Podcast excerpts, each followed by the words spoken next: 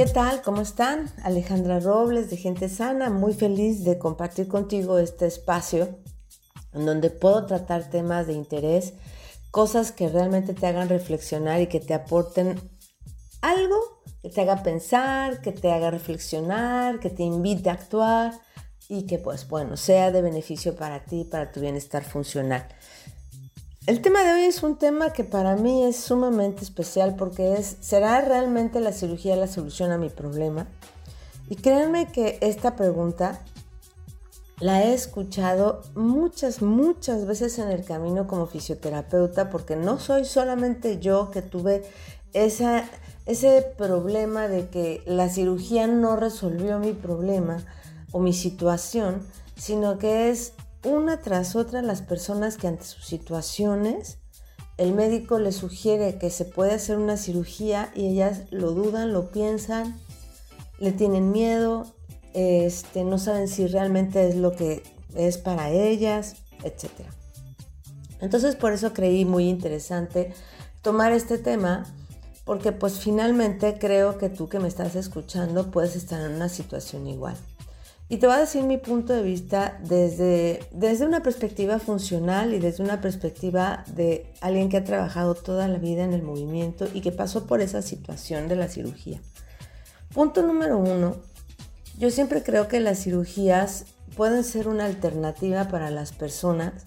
No necesariamente todas las personas toman ese camino. Y yo siempre le digo a mis pacientes, es que depende de ti. Tú eres el paciente, el doctor y yo podemos decir muchísimas cosas, pero tú eres el que vive el dolor, tú eres el que vive la disfunción y tú tienes que decidir qué es lo que crees que es mejor para ti. Y si tal persona se operó y tal persona se operó, eso no importa porque cada quien tiene una situación distinta, una realidad diferente y no podemos comparar. En el caso mío, yo llegué a un quirófano porque de verdad ya no podía caminar y ya no sentía mi pierna y no me respondía para nada. O sea, el daño nervioso sí era muy grande y pues no había de otra, había que operar. Sin embargo, en mi caso, esa cirugía no solucionó el problema y me puso una disyuntiva diferente porque primero me dicen no puedes moverte más, o sea, yo me dedicaba al movimiento, era bailarina, trabajaba en el circo, o sea, todo este tipo de cosas, hacía deporte, que me dijeran que no me podía mover o que tenía que optar por una vida mucho más relajada, más sedentaria, fue así como que un golpe, un golpe horrible en mi corazón y en mi vida. Yo tenía solo 24 años, lo he contado muchas veces toda esta situación. Entonces, ok, me opero porque no había de otra pero resulta ser que mi vida tenía que cambiar al 100%. La cirugía entonces no había sido la solución. Y no solamente eso, sino que al paso del tiempo yo seguía teniendo dolor. Eso era increíble y lo que más me frustraba, porque pues, ¿por qué tenía síntomas si se supone que la cirugía había arreglado todo? Entonces, bueno, fue un camino de mucha experiencia la que me llevó hoy en día a poder hablar contigo como estoy hablando. Entonces, bueno, hay otras personas que llegan al punto de la cirugía no en situaciones críticas de ya no hay nada que hacer más que esto, sino que están relativamente bien con un dolor y demás, pero ante los ojos del médico lo que se necesita es una cirugía. Y es ahí en donde entra el por qué, si sí será o no será para mí. Entonces yo te quiero contar un caso. Tengo una paciente eh, que ella empezó a tener dolores en su cadera, fue al médico, le hicieron sus estudios y resulta que tenía muy lastimada la cadera, tenía, le llaman el labrum roto y la, la sugerencia del médico era operar. Creo que si no hubiera estado justo la pandemia entrando y aquí en Panamá de plano nos quedamos encerrados en casa por más de seis meses, este, si no, hubiera, si no hubiera sido por eso, a lo mejor ella su primera alternativa hubiera sido, ¿sabes qué? Pues el doctor dijo, esto me voy a operar. Pero como estábamos en ese punto de empezar la pandemia, ella optó por hacer el entrenamiento propioceptivo que yo le propuse. Y resulta que sus síntomas se quitaron. Ella no tenía síntomas, no nada, ella era corredora. No tenía síntomas, se movía súper bien, no había disfunción. Pero en su mente estaba la idea de que tenía el labrum roto y que tenía que arreglarlo. Entonces era como que no, ella no tenía necesidad de urgencia el, el entrar al quirófano, ¿no? Sin embargo, sabía que tenía esa situación. Y aunque no tenía ningún síntoma, ella se sentía inquieta. Entonces, miren, esa es una situación como diferente.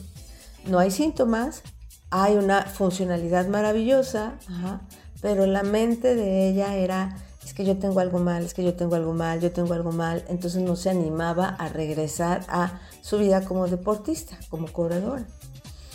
Yo le dije un día a ella, mira, tú tienes que tomar la decisión porque no puedes seguir así como con esa incertidumbre, ese miedo, esa indecisión, porque no te estás ayudando. Acuérdense que para reeducar, para realmente transformar nuestra vida funcional necesitamos tener congruencia entre nuestra mente y nuestra emoción. Tienen que hacer sinergia. Si no, no logramos realmente cambiar como queremos cambiar. Al final ella terminó operándose no por síntomas, no por disfunción, sino porque su mente realmente no la dejaba tranquila. ¿Qué es mi opinión? Mi opinión, trabajando como trabajo, reeducando al cuerpo, liberando excesos de tensión y ayudándolo a cambiar el escenario en donde se está promoviendo o propiciando el problema, pues para mi gusto es, si lo tienes controlado, no te preocupes, sigue adelante, ¿no?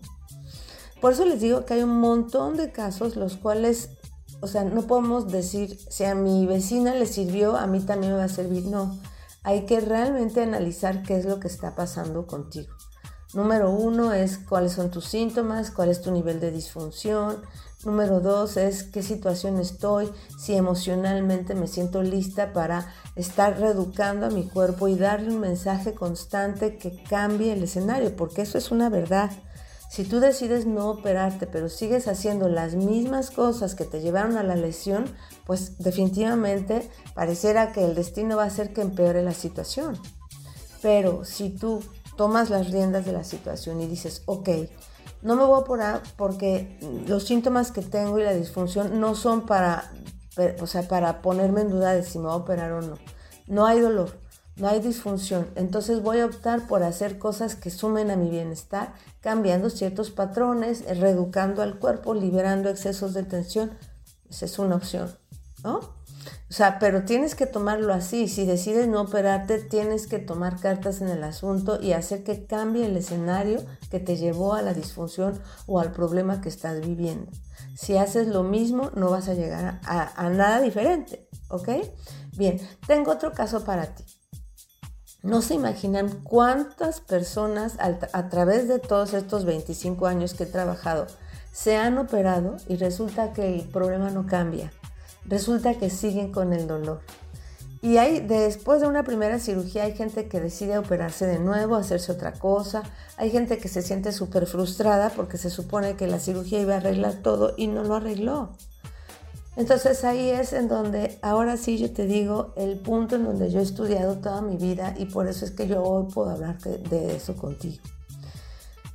Cuando yo estaba en la, en la escuela y cuando yo empecé a trabajar como terapeuta, miren, yo hacía lo que el libro decía con cada paciente y resulta que me di cuenta que en realidad la manera de abordar al paciente no era pensando en el paciente y en su situación, sino en la patología. Yo me movía por protocolos. Si tenía un paciente con hernia de disco, entonces le hacía a todos los de hernia de disco lo mismo.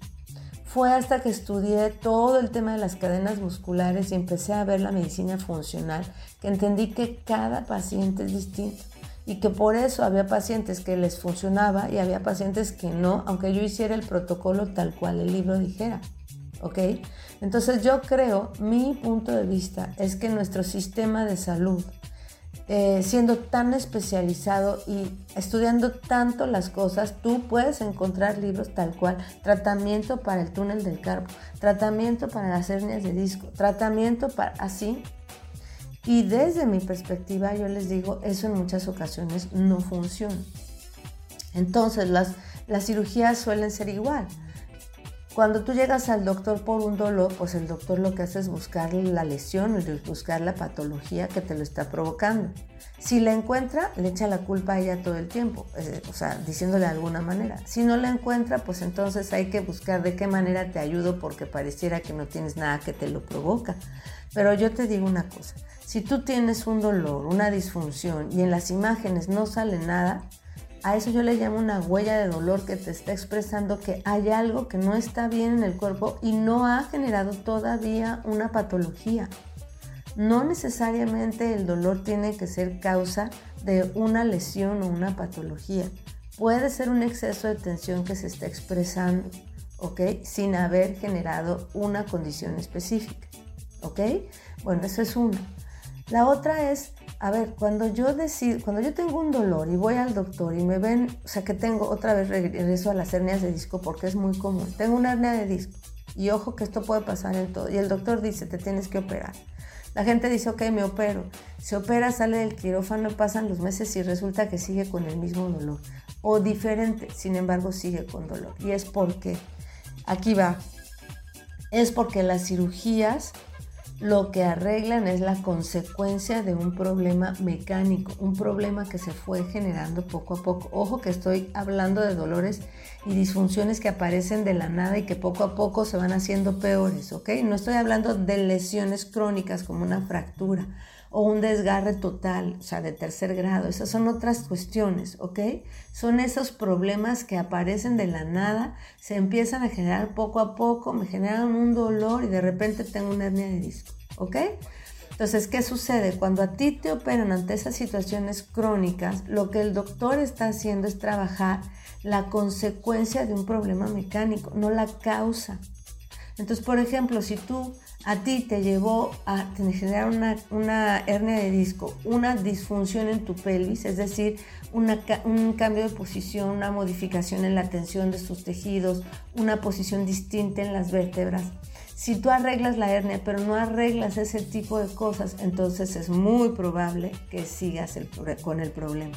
Lo que quiero decir con esto es que en muchas ocasiones las cirugías lo que arreglan es la consecuencia de un problema, no la causa. Y es por eso que muchas pacientes siguen con el dolor. ¿Ok? Entonces, si te fijas, te, te he presentado en este momento varias diferentes situaciones que hacen que tú puedas de alguna manera reflexionar si es para ti o no la cirugía. Yo no la pongo como cruz, cruz, cruz, no, no, eso no, no, no la pongo así. No la pongo así porque depende de la situación de cada paciente, tanto emocional como física, ¿ok? Y hasta económica, porque una cirugía depende, o sea, más bien es, es un gasto grande, ¿ok?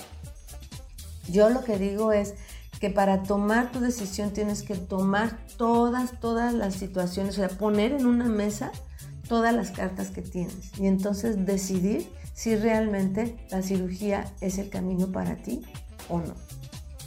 Bien, me encanta estar contigo. Este, gracias por este espacio, gracias por escucharme y con todo mi corazón espero que este, tema y así todos los que trato sean motivo de reflexión, de crecimiento y una oportunidad para poder vivir una vida libre de movimiento y sin dolor, una vida de calidad funcional que dé a tu, a tu vida en general muchas, muchas cosas positivas. Cuídate mucho, que estés muy bien. Nos vemos la próxima.